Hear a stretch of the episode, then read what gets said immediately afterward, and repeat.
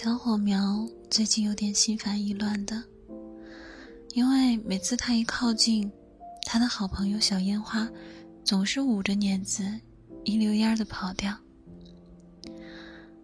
你怎么了？小火苗对远处的小烟花喊。小烟花噔噔噔后退了十几步，你，你别过来！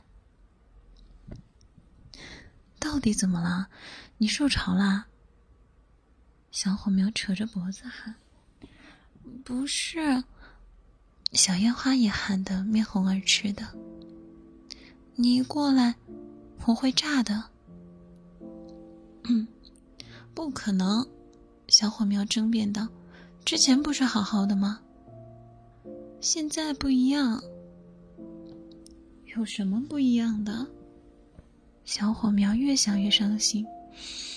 我们现在就不是好朋友了吗？他想着想着，就抽抽搭搭的掉了眼泪。火苗也扑啦扑啦的闪，好像下一秒就会灭了一样。哎呀，你哭什么？小烟花急了，噔噔噔的跑过去。把一包纸巾丢到小火苗怀里，你都快灭了。纸巾在小火苗怀里慢慢燃烧起来，把小火苗的眼泪烤干了，也把它烤得暖洋洋的。他刚想谢谢他的好朋友，可是，一转眼，小烟花又跑到了十米开外。你到底为什么躲着我呀？小火苗心里难过极了。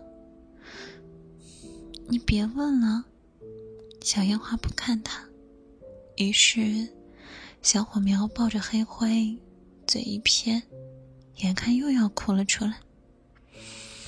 小烟花急得跺脚：“嗯哎，你别哭啊！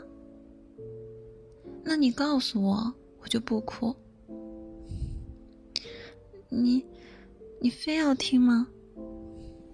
嗯，非要听。”只见小烟花踌躇了一会儿，然后跺跺脚，跑到小火苗面前，对着他的脸蛋儿，嗯，